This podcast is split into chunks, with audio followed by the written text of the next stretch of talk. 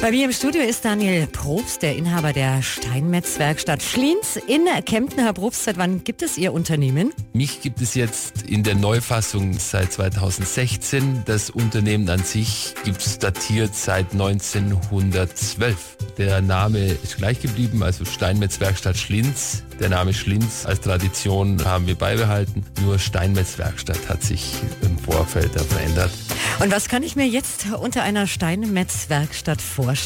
Was man sich wahrscheinlich als allererstes vorstellen kann, ist, dass der Steinmetz oftmals auch damit verbunden wird, dass er Grabsteine macht. Aber nicht nur das. Wir machen Bildhauerleistungen aus ganz verschiedenen Anlässen, ob das in Sachen Kunst geht oder ob das im Außenbereich für Garten oder für den öffentlichen Raum oder grundsätzlich auch andere Dinge wie Fußböden und Küchen und Fensterbänke. Alles, was man sich aus Stein vorstellen kann. Und was war dann so Ihre außergewöhnlichste Arbeit? Außergewöhnlich sind ja viele Arbeiten, die wir da tun dürfen für unsere Kunden. Viele Dinge entwickeln sich am Anfang oder sehen am Anfang gar nicht so aus, als könnten sie sich am Ende dann noch so spannend entwickeln. Es gibt immer tolle Projekte, es gibt in der Restaurierung tolle Projekte und es kommen immer wieder spannende Dinge zum Vorschein, wenn man da genau hinsieht.